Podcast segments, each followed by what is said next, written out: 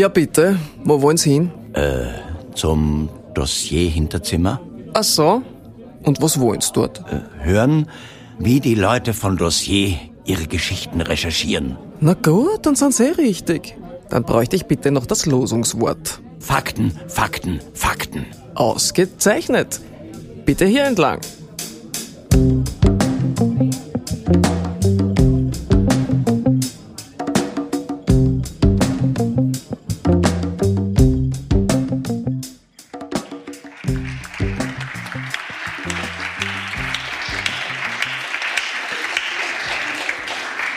Ja, herzlich willkommen heute beim Dossier Hinterzimmer, der Mitgliederveranstaltung der Rechercheplattform Dossier. Äh, wir freuen uns, dass so viele ähm, gekommen sind heute. Ähm, wir sind zum zweiten Mal hier in der Roten Bar des Wiener Volkstheaters und es gibt eine Premiere heute. Zum ersten Mal heißt es heute den Fakten auf der Spur.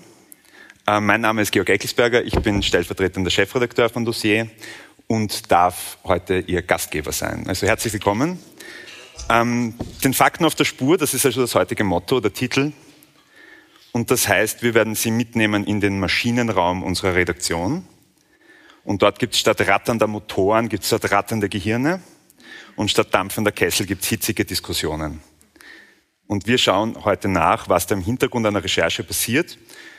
Ähm, denn eines ist klar, so ein journalistischer Artikel, das ist immer nur das Endprodukt. Das ist das, was sichtbar ist, was hörbar ist, was zu lesen ist für die Leserinnen und Leser fürs Publikum. Aber dieses Produkt geht einen langen Weg davor. Und es geht auch manchmal Irrwege und Umwege.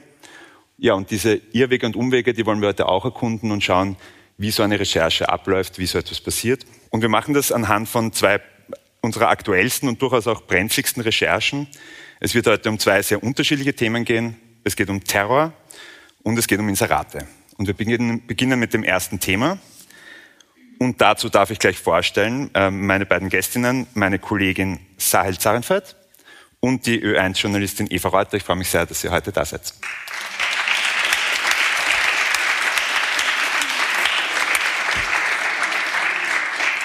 Also wir, wir gehen gleich in medias res. Wir beginnen mit dem ja durchaus schweren und schwierigen Thema, aber auch sehr spannenden Thema Terror.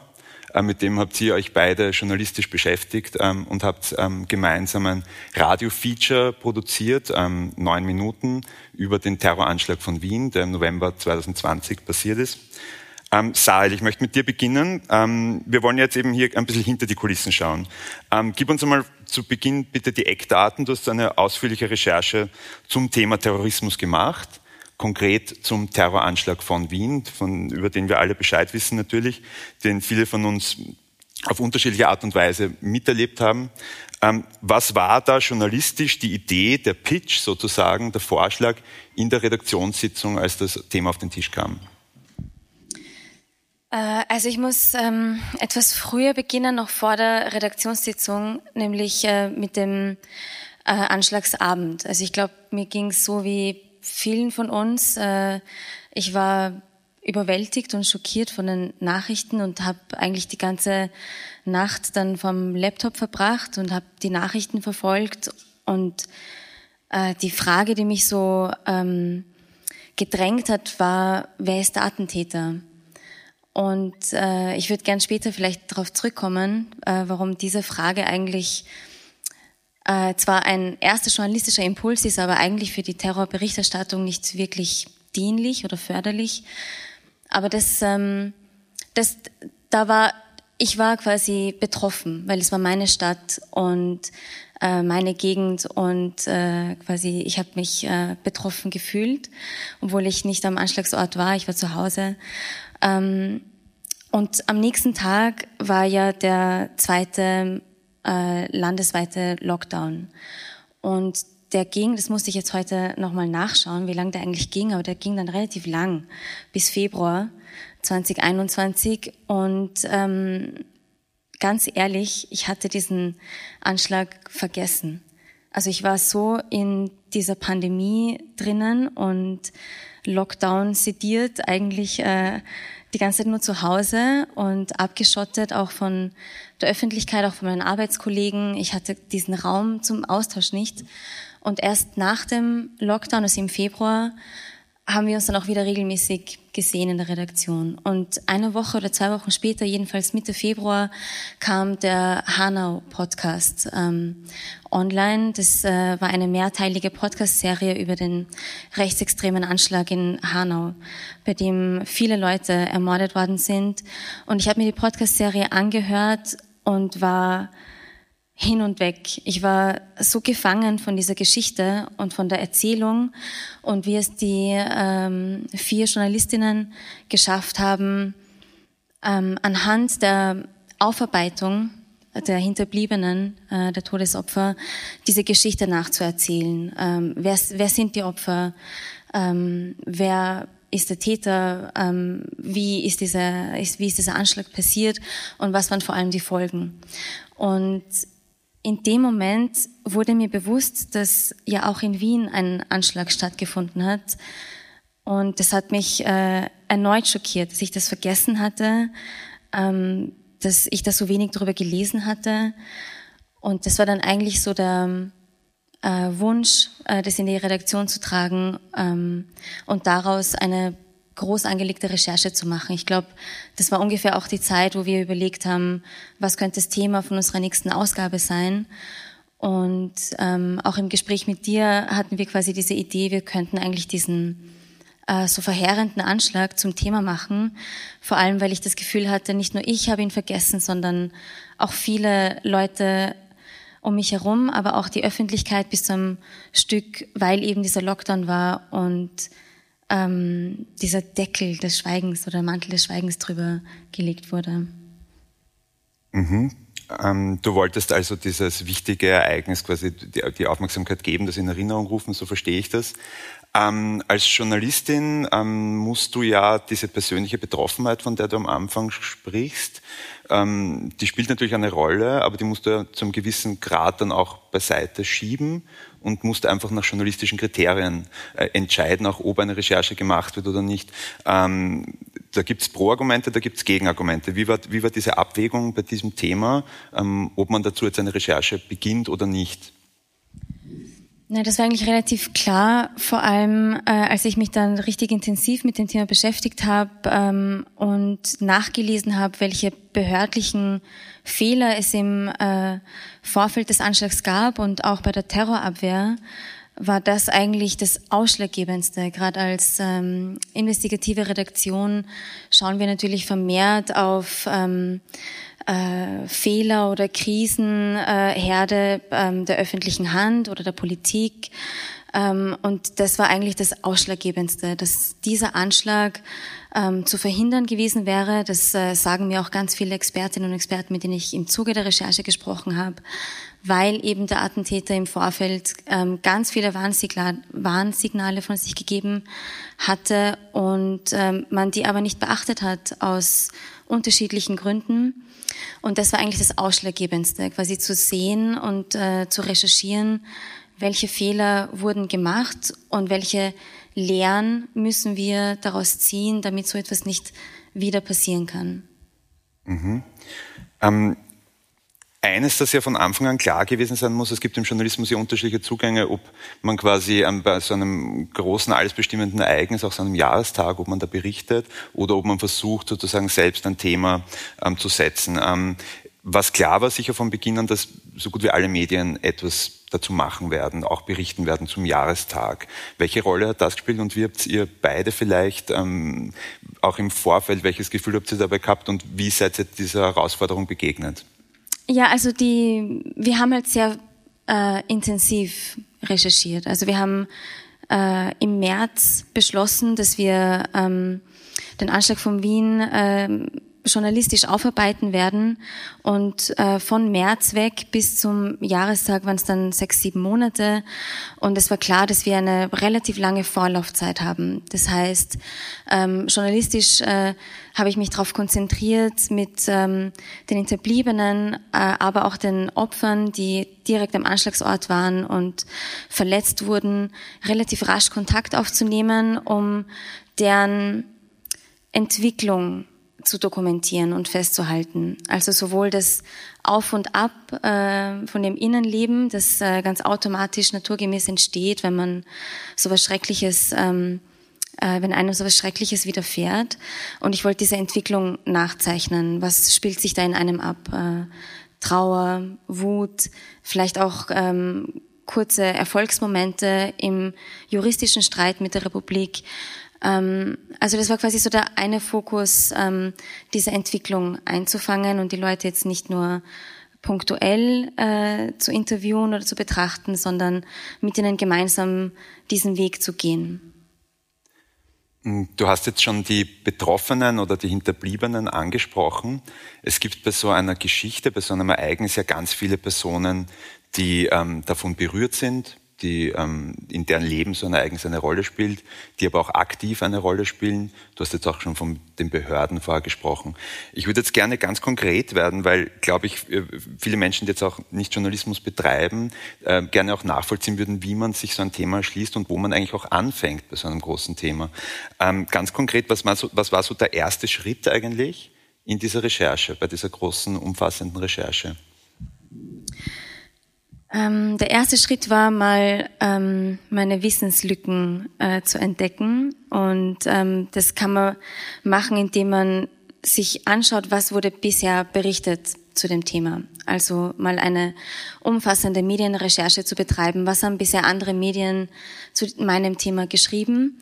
Und ähm, daraus erstelle ich dann eine Art Chronologie. Wer hat wann was gesagt? Ähm, was wurde wann, wie berichtet, um einerseits ähm, so viel wie möglich zu erfahren ähm, und mein Wissen äh, anzureichern, aber auf, auf der anderen Seite auch auf Namen zu stoßen, auf Personen, auf Organisationen, die mit diesem Thema zu tun haben, entweder davon betroffen sind oder dazu geführt haben, äh, dass dieser Anschlag passiert ist und dann daraus äh, quasi eine Art ähm, äh, Liste von Ansprechpersonen zu erstellen, um eben herauszufinden, mit wem muss ich sprechen, um das Thema recherchieren zu können und auch ähm, eventuell neue Informationen ähm, zu generieren, weil die Frage vorher, was spricht gegen so eine Recherche ist, dass es natürlich ein sehr breitenwirksames und öffentliches Thema ist und natürlich sehr, sehr viele Medien dazu berichten. Ähm, gerade ähm, im Hinblick auf den ersten äh, Jahrestag war mir oder uns allen natürlich auch bewusst, dass das Thema aufgegriffen ähm, wird. Ähm, genau, und das ist quasi so der erste Schritt, mal zu schauen, was wurde bisher berichtet und was wurde noch nicht berichtet, so dass ich meinen journalistischen Fokus dann darauf legen kann. Mhm, weil du Namen ansprichst. Die ganz zentralen Namen sind ja, finden sich ja nicht in der Medienberichterstattung, ähm, aus unterschiedlichen Gründen. Vom Täter zum Beispiel ist der Name, findet sich nicht der volle Name in, äh, in, in, den meisten Berichten, von den Opfern zum Glück auch nicht. Äh, wie gehst du damit um? Wie kommst du überhaupt äh, in Kontakt mit den ähm, Hinterbliebenen dann zum Beispiel von, von den Opfern dieses Terroranschlags? Über den direktes, direktesten Weg, nämlich über deren Anwälte. Die waren relativ ähm, schnell äh, laut und medial präsent. Ähm, das Thema der Amtshaftungsklage ist ähm, relativ schnell ähm, aufgegriffen worden, medial verbreitet worden und die Anwälte der Hinterbliebenen waren ähm, in fast allen Medien. Und die habe ich eigentlich auch als allererst kontaktiert, um ähm, äh, dann auch direkt mit den Hinterbliebenen in Kontakt zu kommen und äh, ihnen all diese Fragen zu stellen, die ich selbst auch durch die Recherche vielleicht gar nicht beantworten kann, weil ich kein juristisches Fachwissen habe. Was ist eine Amtshaftungsklage? Ähm, um was geht's genau bei diesem Rechtsstreit mit der Republik? Was erhofft man sich dadurch? Ähm, und auf welche behördlichen Fehler stützen sich Juristen und Juristinnen, so dass auch ich aus der journalistischen Perspektive weiß, wo muss ich meinen Schwerpunkt bei der Recherche liegen. Mhm. Ähm, wiederum ganz konkret, weißt du noch, was der erste Anruf war? Wen du als erstes wirklich kontaktiert hast, mit wem du gesprochen hast? Ja, das äh, weiß ich noch, weil ich war relativ äh, aufgeregt, ähm, weil es war eben die erste Kontaktmöglichkeit und ähm, das war so vier Wochen nach der ersten Recherchephase. Wir, ne-, wir teilen unsere Recherchen immer in Phasen ein. Also nach der ersten Trockenrecherche, wo ich eben noch nicht mit Leuten telefoniere, sondern einfach mal nur alles lese und sammle, was es online und in Archiven gibt. Und es war eben äh, der Anwalt von der Familie äh, Frenesi, ähm, die äh, ihren Sohn beim äh, Anschlag verloren haben. Mhm. Ähm, Jetzt greife ich mit einer kurzen Frage schon vor. Kurze Antwort. Hast du da schon ein Tonband aufgedreht bei diesem Gespräch? Beim Telefonat nicht, aber ähm, ich habe äh, gesagt, dass ich ähm, die Recherche sowohl für Dossier als auch für Ö1 mache und dass ich mit einem aufgedrehten äh, Aufnahmegerät schon bei der Tür hereinkommen werde. Aha, spannend. Danke für die gute Überleitung, Sahel. Als hätten wir es abgesprochen. Ähm, haben wir aber nicht, haben wir nicht. Ähm, äh, liebe Eva, ähm, herzlich willkommen. Ähm, schön, dass du heute Zeit hast und da bist. Ähm, eine Besonderheit dieser Recherche war ja, es war früh klar, dass diese Geschichte nicht nur im Dossiermagazin erscheinen wird und nicht auf unserer Website erscheinen wird, sondern auch als Radio-Feature ähm, und als Podcast-Serie sogar veröffentlicht werden soll. Ähm, da bist du ins Spiel gekommen. Du bist Produzentin der Ö1-Radioreihe Hörbilder in dieser Sendung laufen eben Radio-Features. Jetzt wollen wir kurz einmal den Begriff klären. Was ist ein Feature? Wie unterscheidet sich ein Feature von einem anderen längeren Beitrag, zum Beispiel jetzt einem längeren Beitrag im Ö1 Mittagsjournal? Also erstens mal danke für die Einladung. Es freut mich, dass ich da sein kann. Äh, und äh, der Unterschied äh, ist relativ einfach erzählt. Das ist einfach der Zeitfaktor. Also ein auch längerer Beitrag im Mittagsjournal ist fünf Minuten, ist vielleicht sechs Minuten. Ein Radiofeature oder eine Podcast-Serie ist 50 Minuten, 60 Minuten, 70 Minuten. Das heißt einfach schon von daher kann man einfach, muss man mit einem ganz anderen Erzählbogen arbeiten und mit ganz anderen Mitteln Mitteln, die das Radio und die die Akustik sozusagen zur Verfügung stellt. Und ähm, beim Mittagsjournal ist es so, dass man halt äh, natürlich die Kollegen äh, von, von den Journalen recherchieren natürlich sehr gut, aber sie müssen in einer ganz kurzen Zeit einen ganz eigenen spezifischen Aspekt ihrer Recherche in sehr einfachen Worten vermitteln. Also das, das zeigt schon einfach, dass das kann man da ist man auch sehr begrenzt in den Mitteln und in der Art, wie man etwas erzählt. Und beim Radio-Feature hat man einfach Zeit, zum einen, dass man die Recherche, diese große, umfassende Recherche, die du gemacht hast, Sahel, dass man die einfach wirklich ausbreiten kann. Und dass, äh, dass, äh, dass auch Menschen in äh, dieser Sendung eine Entwicklung durchmachen. Das ist bei einem kurzen Beitrag nicht möglich. Aber in einer Stunde ist es wirklich möglich zu zeigen, wie sich zum Beispiel bei einem der Hinterbliebenen äh, die die anfängliche Trauer in echte Wut verwandelt. Und das hat einfach damit zu tun, dass die Sahel äh, die, äh, die Hinterbliebenen mehrmals besucht hat, mit ihnen mehrmals gesprochen hat. Und dass man das einfach hören kann und dass man das mitkriegt und dass es einfach möglich ist, eine Entwicklung darzustellen. Und auch, dass man die Möglichkeit hat, eine Recherche wirklich auch mit den, mit den Mitteln des Radios sehr spannend zu erzählen. Und diese Mittel sind ja zum Beispiel eben Musik, Sound, es sind Geräusche, es sind Szenen, es sind sowieso die Interviews, es ist aber auch die Stimme der Journalistin, es sind manchmal auch Schauspieler, mit denen wir arbeiten. Also das, man hat einfach alle Mittel zur Verfügung, mit denen wir arbeiten können. Und ein bisschen ist ein Radio-Feature von der Herangehensweise ein bisschen ist es so wie ein äh, Dokumentarfilm fürs Kino. Also man kann für jeden Inhalt eine spezifische Form entwickeln, die einfach zu diesem Inhalt passt.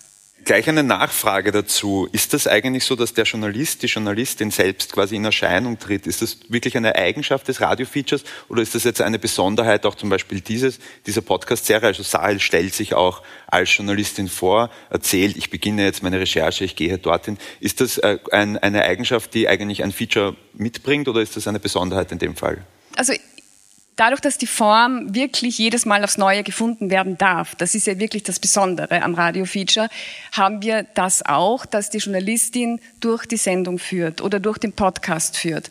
Aber mit der Entwicklung der Podcasts und der Podcast-Serien ist das schon auch ein bestimmtes Genre. Dass es, also ich weiß nicht, Sie werden wahrscheinlich alle Podcasts hören, denke ich mir. Und da ist es einfach wirklich äh, auch sehr gut bei so einer Recherche, die auch komplex ist, dass man wirklich gerne der Journalistin in dem Fall folgen mag, dass man, dass sie einen durch durch auch ihre äh, so transparent durch ihre Recherchen führt, aber auch ihre Bedenken, die sie hat, zum Beispiel führt. Äh, soll man den Namen des Täters nennen oder nicht? Wie geht man überhaupt mit, der, mit dem Terrorismus um? Also das ist einfach eine Möglichkeit, die man, ähm, die man so auch hat und die ein bisschen auch aus der jetzt ein paar Jahre ist es her, aber noch relativ neuen Podcast-Szene kommt. Dass auch die Journalistin eine sozusagen Protagonistin in der Sendung ist oder in, der, in dem Podcast ist. Mhm, sehr interessant. Ähm, du hast jetzt schon mehrfach äh, das angesprochen, diese Recherche quasi in dieses Format, in diese Sprache zu übersetzen. Ähm, jetzt als recherchierender Journalist weiß ich, am einfachsten ist es, eine Recherche aufzuschreiben. Meistens, es geht auch immer darum, was Schriftliches zu bekommen, etwas schwarz auf weiß zu bekommen. Das Ganze jetzt hörbar zu machen und vor allem nicht nur nachzuerzählen, stelle ich mir persönlich sehr schwierig vor. Was bedeutet das jetzt für die Recherche? Was gilt es zu beachten? Ähm, ich nehme an, man muss es schon früh mitdenken, ähm, wenn man das als Radiofeature so etwas äh, bringen will. Also auf alle Fälle. Und nicht jede Recherche wird sich für ein Radiofeature eignen oder wird sich für, für überhaupt eine akustische Umsetzung eignen. Also wenn es eine Recherche ist, die sehr viel mit Daten zu tun hat oder mit Fakten oder mit Zahlen und mit Texten, dann ist das einfach schwierig, weil dann müsstest du zum Beispiel das nächste Mal die ganze Stunde reden sozusagen und du hättest einfach niemanden, den du interviewen kannst oder mit dem du sprechen kannst. Es ist einfach wichtig, dass man auch Menschen sozusagen hat, die die einem ihre Geschichte zu erzählen und das in Zusammenhang mit der Recherche. Also die, das Thema äh, äh, der Anschlag äh, in Wien, das war einfach so aufgelegt und deshalb habe ich mir einfach gedacht, das ist als Serie wird das sehr interessant sein und es wird auch als einstündiges Radiofeature total interessant sein. Also es hängt von es hängt vom Thema auch ab und was man bei der Recherche natürlich, wenn man jetzt sich entscheidet dafür, dass es jetzt etwas ist für eine Sendung oder für eine Serie, dann muss man einfach immer das Mikrofon mitdenken und immer mitdenken, dass man diese Aufnahme brauchen wird oder dass wenn, wenn man telefoniert oder wenn man wohin geht und jemanden trifft, dass man, mit, dass man den aufnehmen muss. Und das, so ja, also das muss man mitbedenken. So. Und auch Szenen, weil, also auch ein Radiofeature, das ist ein Riesenvorteil auch von dem Medium, dass man Menschen in Bewegung zeigen kann. Äh, und dass Menschen in Bewegung ganz anders reden, als wenn sie nur statisch da sitzen und ein Interview geben, zum Beispiel. Man hat so viele Möglichkeiten und die gilt es einfach mitzubedenken. Mhm. Ähm Sahel, du bist eine sehr erfahrene Journalistin, aber du bist keine gelernte Radiojournalistin. Eva, wie war das jetzt in der Zusammenarbeit mit Sahel? An was musstest du sie erinnern? In welchen Momenten musstest du quasi eingreifen? Wo hat sich das äh, äh, gespießt? Also gespießt hat sich ja prinzipiell überhaupt nicht, weil ich finde, äh, du bist eine exzellente Journalistin und ich meine, es ist eine totale Freude, mit dir zu arbeiten. Äh, also und, und ich war total überrascht von deiner Stimme. Du bist reinkommen ins Studio, hast einen Text gelesen, als hättest du immer schon fürs Radio gearbeitet. Wir warten alle auf das Aber. Ja, genau. es ist eine, eine geheime Abwerbung, ist das hier. Ja, also das war wirklich großartig. Äh, und ich meine, das, die Recherche war großartig auch und du hast ein totales Gespür für Rhythmus und für Sound und wann etwas wie stimmig ist im Hören. Das hast du total. Aber natürlich, ich werde dir fürs nächste Mal einfach einen Kurs in Aufnahmetechnik schenken oder so, weil es ist eine totale Herausforderung, gut aufzunehmen mit guten äh, Aufnahmegeräten äh, bei, also äh, neben der fahrenden Straßenbahn, im Café oder in einem halligen Raum. Und wir sind trotzdem abhängig davon, dass das gut klingt, dass dieser Mensch, mit dem man spricht, dass der sehr präsent ist, ja, äh, und dass auch, wenn er, wenn er, wenn er sozusagen wie einer der, der, der Opfer des Anschlags ähm, dich empfangen hat in einem Gastgarten zum Beispiel, das ist ja total, passt ja wirklich, aber du hast halt nicht das richtige Mikrofon mitgenommen und so. Also diese Dinge werde ich dir in Zukunft schenken. Also doch sehr diffizil ähm, im Detail dann, der Teufel steckt ja, im ja. Detail wie immer. Ja, ähm, ich hatte das Glück schon hin und wieder bei so Fernsehaufzeichnungen hinter die Kulissen schauen zu können, sei es für irgendwelche Nachrichtenformate oder ähnliches. Und da fällt einem doch auf, dass dann doch vieles, was man im Fernsehen sieht, eigentlich, ich sage jetzt einmal, gestellt ist. Da gibt es zum Beispiel diese berühmten Antexter, wo dann die Interviewpartner ganz stocksteif so durchs Bild laufen oder so tun, als würde das Telefon läuten oder so tun, als würden sie auf der Tastatur was tippen. Da würde mich interessieren, wie ist das im Radio? Gibt es Entsprechungen im Radio, wo man, ähm, genau, lass uns da mal reinblicken in, in, in in, in, in deine Werkstatt? In, in dem Fall gibt es gibt's dann nicht so viel Entsprechung, weil das, das, was es eben ausmacht, ich habe schon von Szenen gesprochen, es ist einfach, äh, wir, wir sind also wir wollen einfach wirklich unmittelbare Szenen aufnehmen. Also diese Unmittelbarkeit, die kriegt man nicht, wenn das gestellt ist. Also einfach nur als Beispiel. Es ist ein Riesenunterschied. Äh, ich habe mal ein Kurzporträt vom äh, Fotografen Lois Hechenbleikner gemacht, der ähm, auch äh, zum Beispiel die, die, die Auswüchse des Skitourismus in Ischgl fotografiert. Und es ist ein Unterschied, ob er sagt, jedes Mal in einem Hotelzimmer, wenn ich in ein Hotel gehe und dort den Gang anschaue, dann steht immer in einer Ecke ein Sessel oder ein Fauteuil. Man hasst in den Hotels leere Ecken. Das geht nicht, ja. Das ist auch lustig, wenn er so sagt. Aber es ist ein Unterschied, ob ich ihn begleite mit dem Mikrofon. Wir fahren mit dem Hotellift hinauf, wir gehen den Gang und er steigt, also wir gehen in den Gang und er steigt äh, aus aus dem Lift und sagt, ah, schau mal, dieser Sessel den müssen wir jetzt unbedingt fotografieren. Schau mal, der ist in der Ecke, das ist völlig sinnlos. Und dann nimmt er, die, nimmt er einfach die Kamera raus und fotografiert das. Und dann fängt er an zu flüstern und sagt, jetzt muss ich so machen, wir müssen schauen, dass jetzt der Hoteldirektor nicht kommt. Aber Moment, ich mache das nochmal. Und es ist einfach anders. Und deshalb ist es für uns wirklich so ein Credo quasi, dass wir, bevor wir zu den Interview äh, Partnern gehen, dass wir einfach das Mikrofon einschalten vor der Tür und dann erst wieder ausschalten, wenn wir wieder draußen sind. Weil manchmal ist etwas, was jemand so nebenbei sagt, so viel aussagekräftiger als was er im Interview sagt. Manchmal, nicht immer natürlich, ja. Und es kommt auch, also ja, und manchmal ist es einfach, äh, gibt es auch die Möglichkeit, dass man auch mit dem Mikrofon dran bleibt, wenn jemand Pausen macht. Das ist auch das, der wirkliche große Vorteil von der, vom, vom Radio-Feature, dass wir das auch drinnen lassen können. Ich finde das bei deiner äh, äh, Sendung so schön, wenn der Eugen Kaber, der, der Onkel von dem äh, Necip Renesi, äh, irgendwann mal sagt, ähm, der wurde erschossen von dem, von dem und dann nicht mehr weiter, also und dann halt weiterredet. Das und das hat damit zu tun, dass er den Namen des Terroristen nicht nennen will. Und das ist einfach etwas, was einfach viel aussagt. Und das wird dann auch thematisiert. Und diesen Raum und diesen Platz hat es einfach. Also auch das Nichtgesagte wird hörbar. Das ist sehr schön. Ähm, ähm, vielen Dank. Eine, eine, ähm, ähm ich glaube, das macht auch Lust, sich diesen, äh, diesen Podcast anzuhören. Er ist für alle Dossiermitglieder auf jeden Fall auf unserer Website zu hören. Und ich glaube auch jetzt im Moment noch äh, ähm, bei Ö1 zu hören. Ähm, zurück von der Dramaturgie zu den Fakten, zur Recherche, Sahel. Äh, das Wichtigste bei Recherchen sind Quellen. Ähm, es gibt unterschiedliche Arten von Quellen. Ich möchte jetzt auf zwei noch konkret eingehen. Das eine sind Menschen, das andere sind Akten. Und ich möchte mit den Menschen beginnen. Du hast äh, von den Hinterbliebenen gesprochen, ähm, der Terroropfer, die sicher eine große Rolle ähm, eingenommen haben. Es gibt im Boulevardjournalismus den Begriff des Witwenschüttelns. Also so nennt man das, wenn ein, ein, ein Reporter die Hinterbliebene, in dem Fall eines Opfers, quasi bedrängt, äh, kontaktiert, um zum Beispiel Fotos zu bekommen, um irgendwie ein besonders betroffen machende, ähm, ähm, ein Zitat vielleicht zu bekommen. Äh, meistens äh, ist das aus dem Bereich des Chronikjournalismus. Hat, da schwingt etwas Voyeuristisches mit. Ähm, wo hast du die Grenze gezogen? Wie bist du das angegangen, mit den Hinterbliebenen in Kontakt zu treten, um hier nicht ähm, ja, eben an, in die Nähe dieser Grenze auch zu kommen?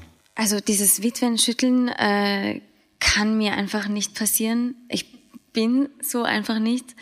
Ähm, und äh, gerade bei diesem Thema war das ähm, äh, mir enorm wichtig, den Hinterbliebenen auch das Gefühl zu geben, äh, dass äh, ich jetzt nicht da bin, um äh, die schlimmsten Szenen jetzt nochmal hervorzuholen und in Wunden zu stochern und äh, äh, sie nochmal dazu zu bringen, diesen Abend immer und immer wieder äh, durchzugehen, sondern ähm, ich habe mal zu, ähm, begonnen, als erst über sie selbst äh, zu sprechen und ihnen die ähm, Freiheit gelassen, mir das zu erzählen, was sie erzählen möchten. Und wenn etwas nicht ähm, von ihnen aus kam, äh, etwa die Information, wie genau äh, ihre Angehörigen äh, erschossen worden sind oder äh, Details, die vielleicht journalistisch äh, Sinn machen, aber menschlich ähm, einfach zu nah dran sind, wenn man jetzt nicht mit dieser Person verwandt ist oder befreundet, ähm, dann habe ich diese Fragen einfach auch nicht gestellt. Und ich ähm, habe sie ja auch äh, darum gebeten, dass wir uns mehrmals treffen. Das heißt, mir war es wichtig, dass wir das erste Mal rein menschlich ähm, eine Vertrauensbasis aufbauen zueinander, so dass sie vor allem mich kennenlernen und äh, erfahren, wie ich arbeite, ähm, wer ich bin. Dazu muss man sich auch öffnen und auch bereit sein, äh, von sich Sachen zu erzählen. Und ähm, genau, ich habe ihnen quasi die Freiheit gelassen, mir zu erzählen, was sie erzählen möchten. Mhm.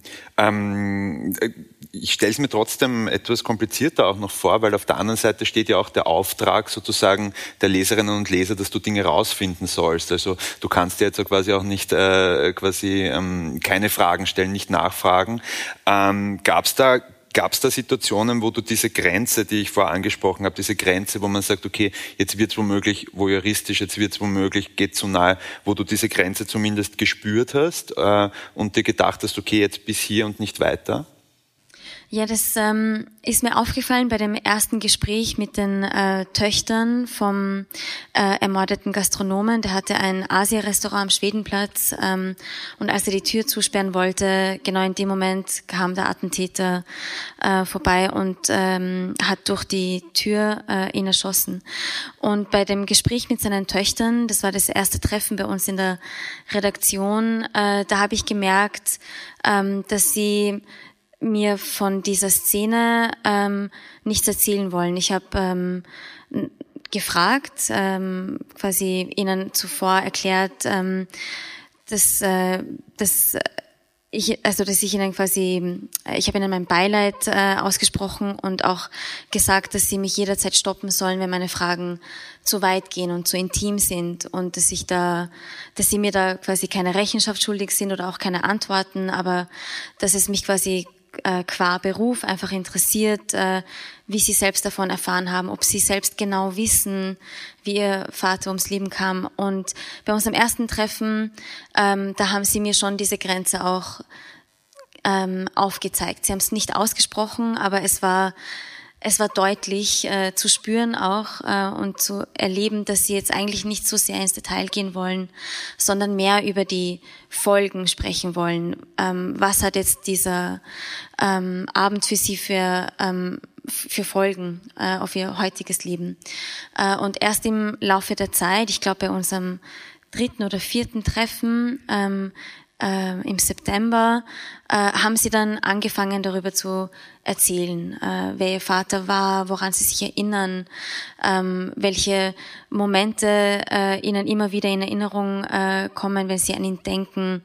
Und es war ähm, für mich auch ähm, schön zu sehen und es hat mich auch äh, emotional berührt, dass äh, wir es gemeinsam geschafft haben, diese Vertrauensbasis aufzubauen. Also für mich war es wichtig, nicht weiter zu gehen als die Grenze, die sie mir ohnehin auch nonverbal aufzeigen und da einfach ähm, sensibler darauf zu reagieren.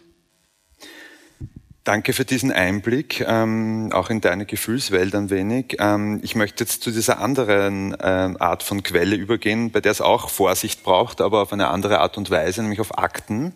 Ähm, vielleicht eine Frage mal vorab. Du hast ja 7000 Seiten Akten in diesem Artikel verarbeitet.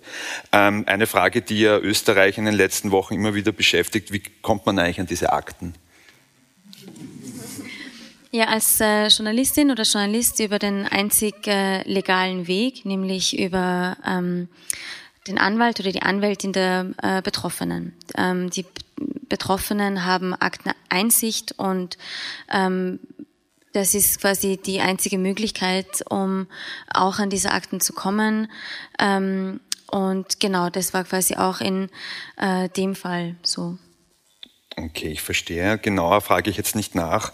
Ähm, äh, eine Frage, die, ähm, die ich öfters bekommen habe, ist, äh, du sprichst ja eben auch von diesen 7000 Seiten äh, Akten in deinem Artikel. Ähm, hast du die alle gelesen? Wie, hast du die, äh, wie bist du damit umgegangen? Ja, also ich habe zumindest jede Seite einmal gesehen, ähm, weil man muss sich... Ähm, also von, ich habe jetzt von vorne oder von der Seite? Von vorne, von vorne. Man muss sich ähm, diesen Akt so vorstellen, ähm, dass da ganz viel Information drinnen ist und dass aber nicht jede Information relevant ist für die Recherche. Also das sind auch ähm, bürokratische Sachen zwischen den Ermittlerinnen und Ermittlern oder zwischen den einzelnen Behörden äh, und Stellen, die miteinander kommunizieren. Auch deren Kommunikation ist dann quasi veraktet. Ähm, das heißt, nicht jede Seite ist ein Scoop. Ja, also das, das sind auch ganz viele Anordnungen zu Hausdurchsuchungen drinnen oder andere äh, Anordnungen, andere ähm, Kommunikationen zwischen den Behörden, die dann natürlich auch veraktet werden.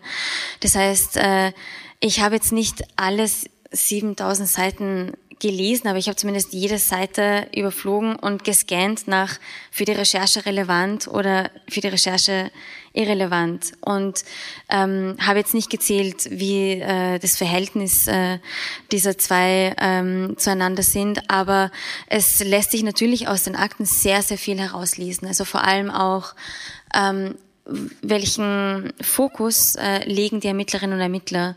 Worauf achten sie? Äh, wie befragen sie die ähm, mutmaßlichen Mittäter oder Mitwisser?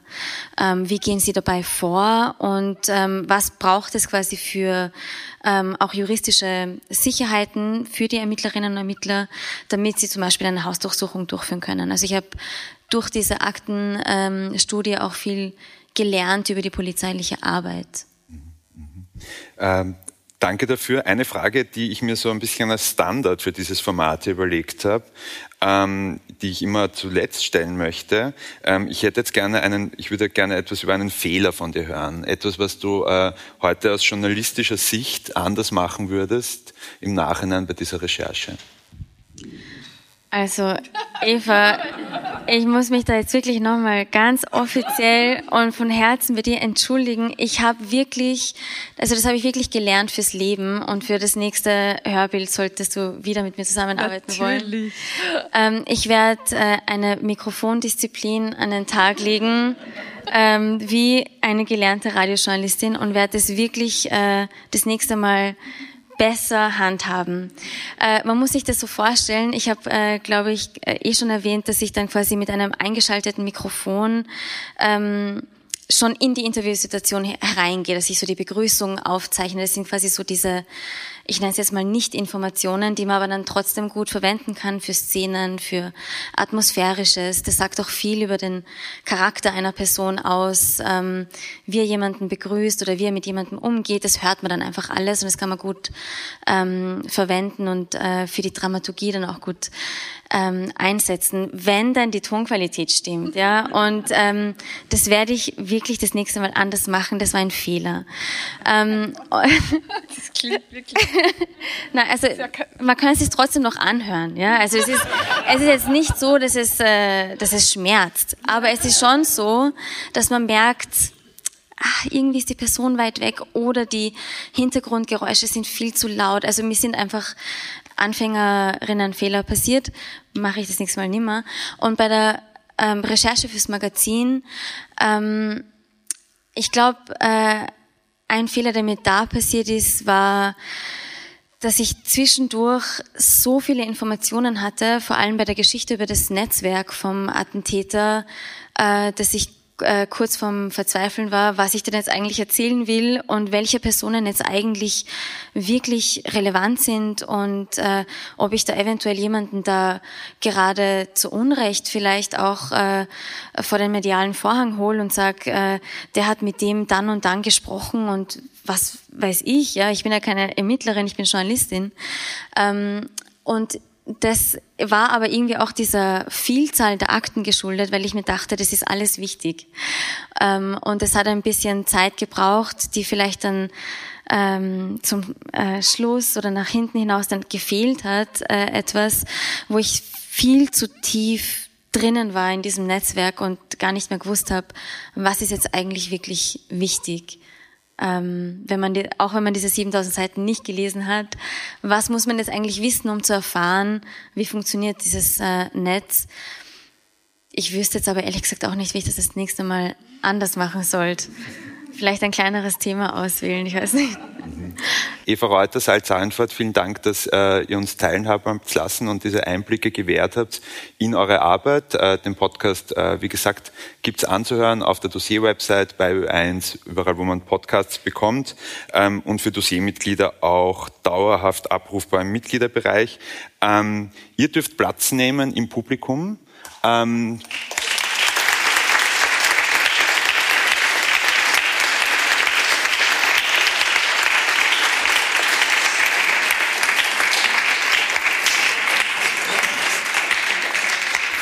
Genau, und, genau, und ich bitte äh, meinen Kollegen äh, Florian Graberl auf die Bühne. Er sitzt schon neben mir, hat schon Platz genommen.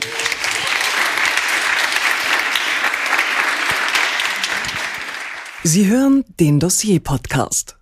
Doch da ist mehr, viel mehr. Dossier gibt es gedruckt, im Internet und auf der Bühne. Unabhängig und werbefrei. Von Menschen getragen, die kritischen Journalismus schätzen. Werden Sie Dossiermitglied. Mehr auf crowdfunding.dossier.at. Florian Grabal, Dossier-Chefredakteur, geschätzter Kollege. Äh, wir haben jetzt ein, äh, noch ein, ein, ein, zweites Thema uns vorgenommen. Äh, und äh, man muss sagen, aus aktuellem Anlass äh, konnten wir gar nicht anders. Ähm, wir haben gerade noch ähm, ähm, über das Thema Terror gesprochen und haben zuletzt dann über Akten gesprochen. Und Akten, die spielen auch bei unserem nächsten Thema eine Rolle äh, bei der Inseratenkorruption, ähm, die letztlich, ähm, so sieht es zumindest im Moment aus, den ehemaligen Bundeskanzler Sebastian Kurz von der neuen Volkspartei auch zu Fall gebracht hat. Ähm, und Florence Grabal, du bist bei Dossier der Mr. Inserate ähm, würde ich einmal so formulieren. Ähm, du hast äh, vor, vor vielen Jahren schon begonnen, dich mit diesem Thema zu beschäftigen und deswegen wollten wir auch die Chance nutzen äh, oder die Gelegenheit nutzen, heute äh, mit unseren Mitgliedern und hier in der Roten Bar über dieses äh, doch in den letzten Wochen ähm, sehr spannende Thema Inserate zu sprechen. Ähm, Florian, jetzt, wir wollen auch, äh, der Ansatz ist nicht über die Story selbst zu sprechen, sondern ein bisschen auch über die Recherche, äh, über die Hintergründe zu sprechen. Ähm, und deswegen, Florian, wollte ich auch bei dir ganz äh, ganz am Anfang beginnen. Es war vor vielen Jahren, aber kannst du dich erinnern, was war denn eigentlich für dich der erste Hinweis, der erste Kontaktpunkt mit dem Thema Inserate und Inseratenkorruption? Naja, es ist, begann eigentlich mit einer anderen Geschichte, wie das, wie das so, so oft ist im Journalismus. Äh, es hat eigentlich, eine, ich habe recherchiert 2008, 2009 zum Thema Wiener Wohnen und da gab es einen korrupten Geschäftsführer, ähm, der Vetternwirtschaft äh, betrieben hat, seinem Schwager Aufträge äh, zugeschanzt hat. Und als ich bei dem Interv auf das Interview wartete, lag in dem Empfangsbereich nur eine Zeitung am Tisch und das war die Gratiszeitung heute.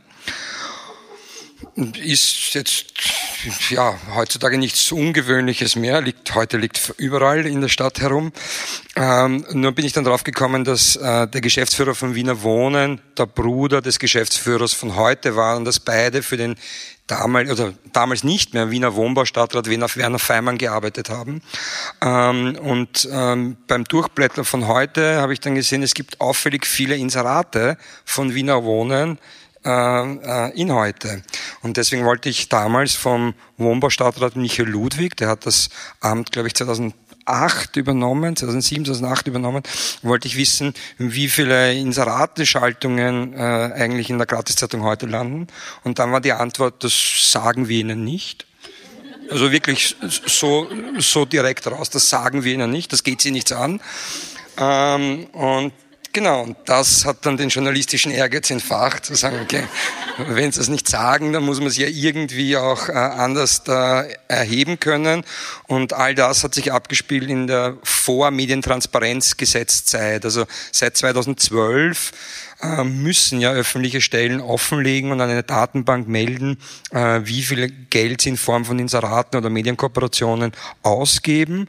Und das gab es 2008, 2009 eben noch nicht. Und deswegen hat dann das lange Arbeiten in der Bibliothek begonnen, Inserate zu zählen ähm, und die einfach zu erheben. Ähm, genau. Und da hat die Inseratenreise begonnen. Und ich habe trotzdem noch immer, Mr. Inserat ist gut, äh, aber ich habe noch nie ein Inserat geschaltet, beziehungsweise Inseratengeld empfangen. Mhm, mhm. Ähm, ähm, ja, danke für diese Klarstellung an, dieser, an diesem Punkt, Florian. ähm, es ist immer schwierig, jetzt sich aus heutiger Sicht in die damalige Situation zurückzuversetzen. Oder ähm, der, der, aktuelle Bundeskanzler würde sagen, ein Buch liest sich leicht, leichter von hinten, obwohl das manche bestreiten. Aber äh, äh, kannst, kann, kannst du dich erinnern, Florian, ähm, gab es damals schon, hattest du damals schon die These entwickelt oder was war damals die journalistische These, als du das mit, mit den Inseraten bei Wiener Wohnen gesehen hast? Wie weit ging die schon? Was hast du vermutet, ähm, ähm, als, diese, als eben der journalistische Ehrgeiz geweckt war und als du begonnen hast, dann zu recherchieren? Ja, es, es war zu Beginn einfach nur äh, zwei Brüder, also dasselbe Nachname hier wie dort und da fließt offensichtlich Geld von A nach B, von der Stadt Wien an die Gratiszeitung heute. Und dann gleichzeitig dieses Schweigen darüber, äh, es wird ja alles bezahlt mit Steuergeld und dann nicht das Offenlegen, um wie viel Steuergeld es sich handelt, ähm, ähm, wie viel dort in dieser Zeitung geschaltet wird oder in anderen Zeitungen geschalten wird. Das heißt, es gab noch gar nicht diese These, diese Überlegung, okay gut, ähm, äh, da steckt was Größeres dahinter, sondern einfach nur die Neugier oder wissen zu wollen, äh, wie viel Geld hier fließt. Wobei bei der Tageszeitung heute, wenn man sich damit beschäftigt, man ja sehr schnell äh, an den Punkt anstößt, äh, und es ist bis heute ein Staatsgeheimnis, dass die Republik niemand in Österreich, außer die fünf Menschen, die heute gegründet, gegründet haben, wissen, wer heute gegründet hat.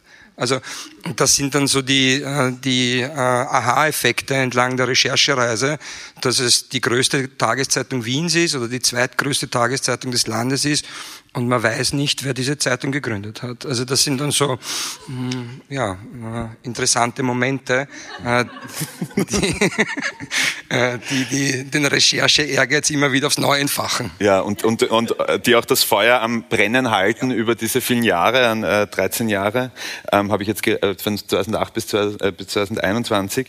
Und doch weiß man heute einiges mehr. Man weiß, dieses Thema ist tatsächlich größer zieht viel größere Kreise.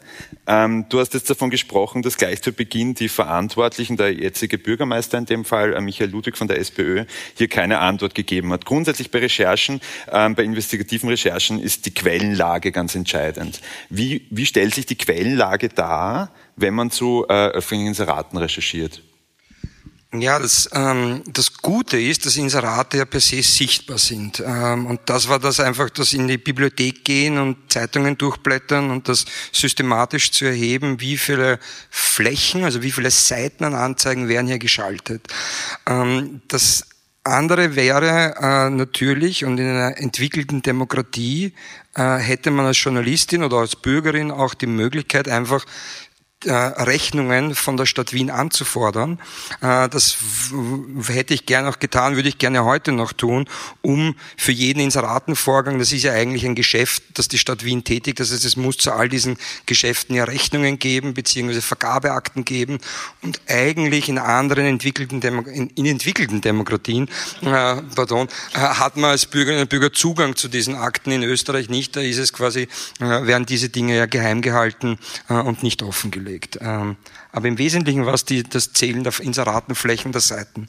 Ähm, wie schaut's mit ähm, neben diesen quasi ähm, gedruckten Quellen, diesen, diesen, ähm, ja, diesen Inseraten, die eben sichtbar sind, aus? Wie schaut's mit den handelnden Personen aus? Äh, mit den Politikern, Politikerinnen auf der einen Seite, aber auch mit, ich meine, das ist ja, betrifft ja unsere eigene Branche auf der anderen Seite. Verlegerinnen, Verleger, andere Journalistinnen und Journalisten. Wie, wie ist da die, äh, wie war da die Gesprächsbereitschaft und wird sich das vielleicht auch verändert über die Jahre? Ja, die, in der gesamten Branche, also 2008, 9, 10, 12 und so weiter, war die Gesprächsbereitschaft äh, zu dem Thema eigentlich sehr reduziert. Äh, nicht nur jetzt bei der Gratiszeitung heute, sondern auch bei Qualitätszeitungen äh, etc., weil irgendwie ja alle von diesem Inseratevergabesystem mehr oder weniger profitiert haben und äh, lange die Hand aufgehalten haben. Und ich habe dann auch eine Zeit lang bei der Tageszeitung Die Presse gearbeitet und hier auch das Inseratenthema recherchiert diese Recherchen sind dann letztlich in der Presse nie erschienen, äh, weil das innerhalb des eigenen Hauses quasi auch nicht auf äh, viel äh, Gegenliebe gestoßen ist. Ich kann mich erinnern, dass mich damals der Anzeigenleiter der Tageszeitung Die Presse zu sich ins Büro bestellt hat und dann gesagt hat, wer sind Sie eigentlich? wir brauchen diese Geschichte nicht, wer hat diese Geschichte freigegeben etc. Also das war 2010, 2011 so ein bisschen ein Mindset äh, bei den Menschen. Ich glaube, daran hat sich in vielen Medien noch nichts verändert. Mhm, mh. ähm, ich möchte jetzt wieder ganz konkret auf die Recherche äh, eingehen und ähm, auf, auf vielleicht auch mögliche Unschärfen oder Schwierigkeiten. Und zwar, ähm, nachdem, die, nachdem die Handelpersonen geschwiegen haben, sind ja bei Dossier dann Inserate gezählt worden. Ähm, am Ende ist ja doch unklar, was so ein Inserat wirklich wert ist oder wie viel Geld geflossen ist. Trotzdem ähm, hast du ja auch schon deine ersten Geschichten und haben wir bei Dossier äh, Zahlen veröffentlicht. Ähm, wie geht man damit überhaupt um? Ähm, stimmen, also stimmen diese Zahlen dann überhaupt? Ähm, und äh, äh, wollte ich dich jetzt mal auf offener Bühne fragen. Ich sage ja, natürlich stimmen sie, es ist transparent offengelegt, man kann unsere Auswertungen oder Erhebungen auch downloaden und man kann es nachzählen. Mhm. Äh, viel Spaß, äh, es dauert ein paar Monate. Ähm, äh, aber es, ist bei, äh, es stimmt, es gibt bei Inseraten das Problem des, äh, der, der, der tatsächlichen Geldsumme, die fließt, weil Inseraten haben ja einen, einen Bruttowerbewert, also einen Listenpreis, um den man quasi ein Inserat äh, kaufen kann. Und Unternehmen, äh, Lebensmittelketten etc. zahlen nie diesen Bruttowerbewert, also diesen Listenpreis, sondern sie verhandeln sich Rabatte äh, raus. Das heißt, sie bekommen 25 Prozent äh, etc. Ähm, das heißt, wir können nicht jetzt hinter die Kulissen schauen und sehen, wie viele Rabatte da tatsächlich ausgehandelt äh, worden sind. Übrigens auch ein spannendes Element in der aktuellen Causa auch noch, sollte sich vielleicht einmal die Justiz auch anschauen, wie sind, wie viele Rabatte sind hier ausgehandelt worden, ähm, weil Finanzministerium und die Regierung ja doch große Kunden sind. Aber das Problem ist dieser, dieses Delta, das entsteht zwischen dem Bruttowerbewert und dem tatsächlichen Geldfluss. Das heißt, unsere Daten sind insofern sehr korrekt, äh, wenn wir sagen, in einem Zeitraum von einem Jahr sind äh, 1000 Seiten haben wir gezählt. Äh, das können wir genau sagen. Wir können nicht sagen, haben die 1000 Seiten jetzt tatsächlich einen Geldwert gehabt von 10 Millionen oder 50 Millionen. Das wissen wir nicht. Das ist eigentlich quasi, oder wussten wir damals nicht. Äh, genau. Mittlerweile ist einiges mehr bekannt, einerseits durch die Medientransparenzdaten, ähm, die allerdings auch, äh, auch ihre Schwächen haben. Ähm, ähm, dazu gibt es auf Dossier.de auch einiges zu lesen. Ähm, ich möchte auf einen anderen Punkt jetzt kommen, ähm, nämlich auf die Gegenseite. Wir haben jetzt gerade über Geldflüsse gesprochen. Du erhebst ja mehr oder weniger durch die Bank in deinen Artikeln, den Vorwurf, dass durch Inserateberichterstattung beeinflusst wird. Jetzt ist das auch keine exakte Wissenschaft natürlich. Wie bewertet man das? Wie recherchiert man das? Und wie überprüft man das, ob eine Berichterstattung beeinflusst wurde oder nicht? Also es, so wie äh, vorhin gesprochen, es gibt Menschen, es gibt äh, äh, Dokumente. Äh, und zum einen äh, geht es darum, äh, Redaktionen werden von Menschen gemacht, Anzeigenabteilungen werden äh, von Menschen äh, gemacht. Und es gilt hier quasi äh, Menschen zu finden, die das miterlebt haben, dass die, der Anzeigenleiter oder die Anzeigenleiterin äh, oder jemand aus der Geschäftsführung quasi zu einem Journalisten oder zu einer Journalistin hingeht und sagt, du bitte schreib die Geschichte so, weil die ÖVP Niederösterreich oder wie auch immer ist ein guter Kunde von uns. Ähm, äh, das ist das eine, das heißt Menschen, die das erlebt haben und die dir das äh, erzählen. Äh, und das andere ist, äh, Dokumente zu finden. Und äh, da haben wir ja bei Dossier 2016 äh, anlässlich des zehnjährigen Jubiläums der Tageszeitung Österreich äh, ja auch äh, E-Mails zugespielt bekommen, wo aus diesen E-Mails klar hervorgeht, es gibt einen großen Elektromarkt äh, oder Fachmarktkette äh, und die ist ein großer Anzeigenkunde äh, in der Tageszeitung Österreich und da erscheinen die großen Werbeflächen, die Sujets in der Zeitung und gleichzeitig schreibt Wolfgang Fellner an seine Journalistinnen, bitte nicht auf die Stories vergessen. Mhm. Äh, also bitte, wir brauchen zu, wir brauchen positive Berichterstattung für diese äh, Anzeigenkunden aus der Privatwirtschaft. Und im Wesentlichen ist dieses System dann ja heute umzulegen, ist, was in der Privatwirtschaft funktioniert, funktioniert in der Politik auch und vice versa. Mhm. Bevor ich jetzt, äh, wir werden gleich auf die, noch mit meinen letzten Fragen auf die aktuelle Affäre eingehen. Ich möchte vorher noch eine ein bisschen übergeordnete Frage stellen. Ähm, und zwar, ähm, wenn man ähm, davon ausgeht, wenn man berichtet, dass, durch Inserate Berichterstattung käuflich ist, wie gehst du damit um, dass diese Argumentationslinie natürlich genau auch in, die Argumentationslinie von Menschen passt, die zum Beispiel Begriffe wie Lügenpresse verwenden würden, oder auch ganz aktuell, also mir ist es auch passiert, dass ein, ein Impfgegner, ähm, mich, äh, mit dem ich im Gespräch war, mir gesagt hat, dass das, was in den Medien über die Impfung steht, er ja sowieso nicht glaubt, weil die Zeitungen durch die Inserate gekauft sind, was ja unter anderem auf Dossier.at auch nachzulesen ist. Ähm, äh, ähm, was, was, äh, wie reagierst du darauf, beziehungsweise wie gehst du damit um? Das, ähm das ist eine ausgezeichnete Frage, Georg. Puh, ähm, ja, ist, ähm, äh, äh, ist schwierig. Ich meine, grundsätzlich das Problem, das, das wir haben, in, das wir in Österreich haben und das quasi aus diesen Geschäften zwischen Politik und Medien entstehen in Form von Inseraten, ist natürlich, dass es die Glaubwürdigkeit von Medien äh, untergräbt. Und das, deswegen ist es ja auch so gefährlich äh, für die Gesellschaft und für die Demokratie. Ähm, und deswegen muss das bald einmal ein Ende haben. Ähm, ähm, aber im Wesentlichen quasi äh, kann man natürlich nicht alle Journalistinnen und alle Medien über einen Kamm äh, scheren, ähm, obwohl viele auch da, da mitgemacht haben. Ähm, und diese Differenzierung, äh, ja, denke ich, muss in der Berichterstattung auch herauskommen. Ich hoffe, dass sie auch in der Bühne oder jetzt herauskommt. Mm, und sonst kann man nur versuchen, quasi äh, den Menschen auch zu erklären, okay gut, es gibt äh, diese Art der Berichterstattung und es kann darunter gekaufte Berichterstattung gehen, aber nicht alle Berichterstattung funktioniert nur so, weil es, weil es gekauft wird. Ich weiß nicht, ob das jetzt Sinn macht. Ähm, aber es ist natürlich immer schwer mit Glauben. Also wenn, wenn man von etwas überzeugt ist oder etwas glaubt und so weiter, ist schwierig mit Fakten zu argumentieren oder wird schwieriger. Gut, ja, also, die Glaub, also ich glaube, was man festhalten kann, ist auf jeden Fall, die Glaubwürdigkeit ähm, ist schlecht. Im, äh, die Glaubwürdigkeit der Medien in Österreich aktuell ist schlecht. Es gab ja vor kurzem vom Medienhaus Wien eine Umfrage auch, äh, die besagt, dass äh, ähm, ich glaube, ähm, mehr als die Hälfte der Menschen ähm, das auf jeden Fall für möglich halten, dass eben Berichte, Berichterstattung gekauft ist in Österreich. Bei, und nämlich nicht nur bei der Zeitung Österreich, äh, die im Moment im Fokus steht, sondern allgemein bei österreichischen Medien. Das heißt, das färbt ab. Jetzt reden wir noch kurz über die äh, Tageszeitung Österreich und über Wolfgang Fellner. Du hast am Anfang jetzt über Heute und, und Feimann gesprochen. Das heißt, da, da, da spielt einmal Fellner ursprünglich mal keine Rolle. Wann betritt Fellner die Bühne? Ja, Fellner hat schon damals auch eine, eine, eine Rolle gespielt, ähm, nur halt nicht, ist er mir nicht, mir nicht so aufgefallen. Für mich hat Fellner die, äh, ist dann relativ bald in der Recherche auf, auf, aufgekommen, weil es gab ja in den Ermittlungen zu dem damaligen Bundeskanzler Werner Feimann wo ja auch die Justiz er, ermittelt hat, äh, gab es zusätzlich auch einen Untersuchungsausschuss und in diesem Untersuchungsausschuss sind ja sehr viele Unterlagen, äh, Dokumente äh, ans Tageslicht gekommen, die dieses Prinzip äh, Inserate äh, äh, der äh, von staatlichen Unternehmen werden verwendet, damit Werner Feimann bessere Berichterstattung bekommt, ja über heute hinaus auch in Österreich und in der Kronenzeitung dokumentiert hat. Mhm. Mhm.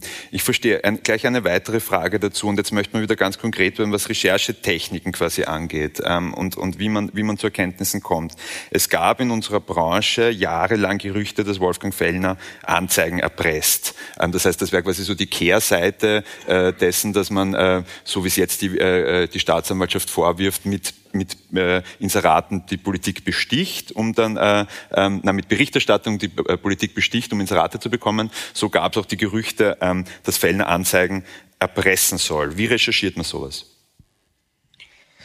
Ähm, ja, also ich meine, diese Gerüchte äh, kennen viele Menschen, die in der Medienbranche äh, äh, tätig sind. Ähm, und dann ist es quasi ein, ein, Abklopfen von Menschen, von denen man vermutet, dass es eine Geschäftsbeziehung zu Wolfgang Fellner gibt. Also äh, sei es jetzt nun äh, Managerinnen und Manager von Parteien oder Managerinnen und Manager von großen Unternehmen und die dann quasi äh, abzuklopfen und mit denen zuerst also Hintergrundgespräche zu führen äh, und, und zu fragen, ob, das, äh, ob sie Wahrnehmungen zu dem Thema haben.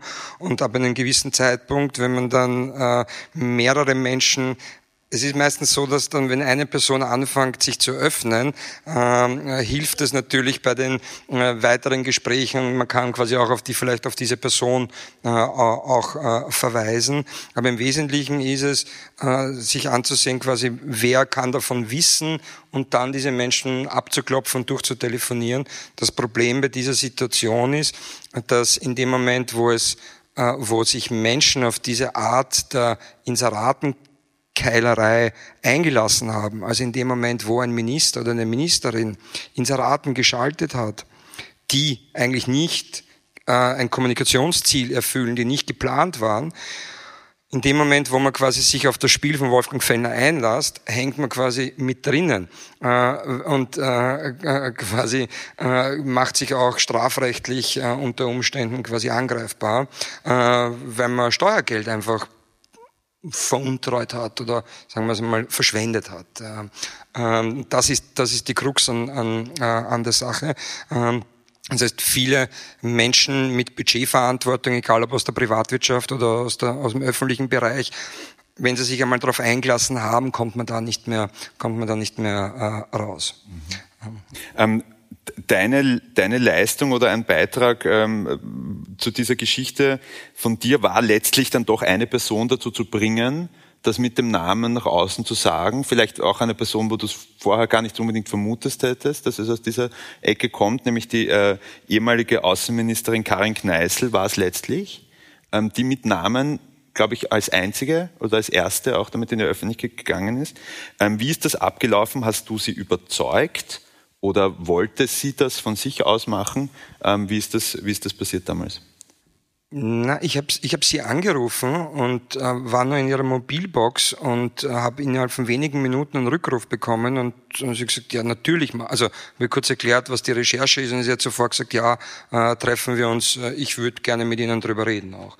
Also das war überhaupt keine Überzeugungsarbeit notwendig, äh, sondern äh, offensichtlich war es Frau Kneißl ein Anliegen, dass dieses System auch mal öffentlich thematisiert wird und ich denke, dass sie äh, deswegen sich gefreut hat, auch darüber reden zu können. Und Frau Kneißl hat nämlich genau das nicht gemacht, was so viele andere gemacht haben. Sie hat quasi dem, sie hat Inseraten Geldern nach ihrem Amtsantritt zurückgefahren äh, und sie hat sich nicht darauf eingelassen, dieses Inseratenspiel weiterzuführen. Und deswegen konnte sie auch, glaube ich, eher oder freier darüber reden. Mhm. Ähm, zum allgemeinen Verständnis, Kneißl hat letztlich dann das eben auch mit, ähm, mit Erpressung verglichen, mit, glaube ich, Schwarzgeldzahlen, äh, Schmiergeld zahlen, nein, Schwarzgeld zahlen, weiß nicht mehr genau. Schutzgeld zahlen. Schutzgeld zahlen, genau. Es gibt so viele unterschiedliche Gelder. äh, also in dem Fall Schutzgeld zu bezahlen. Ähm, ganz konkret nochmal die Namens, Namensnennung war von Anfang an kein Problem für Sie oder muss, äh, brauchte es gar keine Überzeugungsarbeit? Gar nicht, mhm, mhm. gar nicht. Natürlich war mit äh, Frau Kneißl auch vereinbart, das ist in der Recherche Vereinbarungssache, äh, werden Zitate vorab äh, äh, äh vorgelegt und äh, lässt man sie freigeben und das wollte Frau Kneißl und sie wollte auch den Kontext haben. Natürlich hatte ich da auch ein bisschen Bammel davor, dass sie vielleicht zurückzieht und sagt, na okay, gut, ähm, ich möchte doch nicht äh, damit zitiert werden, aber das war von, von, Anfang an, äh, von Anfang an bis zum Schluss kein Problem. Mhm. Ähm, jetzt ganz, äh, ganz zuletzt, ähm, ähm, äh, wiederum, wir wechseln wieder auf die Gegenseite. Wolfgang Fellner, der Verleger, dem jetzt all das zu Lasten ge, gelegt wird. Ähm, ihr seid ja auch schon persönlich aufeinander getroffen, du hast ein Interview geführt mit, mit Wolfgang Fellner, ich glaube gemeinsam mit Kollegen Benedikt Naudoslawski vom Falter. Ähm, da würde mich jetzt interessieren, wiederum äh, Innensicht des Journalisten, wie bereitet man sich da vor? Was sind die Schwierigkeiten bei so einem Interviewpartner? Was waren die Besonderheiten und wie ist das Ganze gelaufen? Also die, äh, das war 2016 im Rahmen eben dieses zehn Jahre Österreich-Schwerpunkts ähm, äh, für, äh, für Dossier, den wir gemeinsam auch mit dem Falter damals gemacht haben. Ähm, und die Vorbereitung auf das Interview war eigentlich gar nicht so äh, schwierig, weil so viel Recherche von der gesamten Dossierredaktion zu Österreich und zu Herr Fellner da war.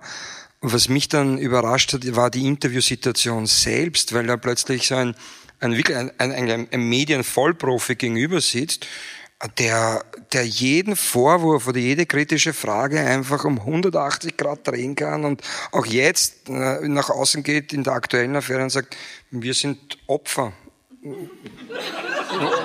Wo, wo, man dann eigentlich wirklich nicht weiß, was, was, sagst, was sagst du jetzt da drauf?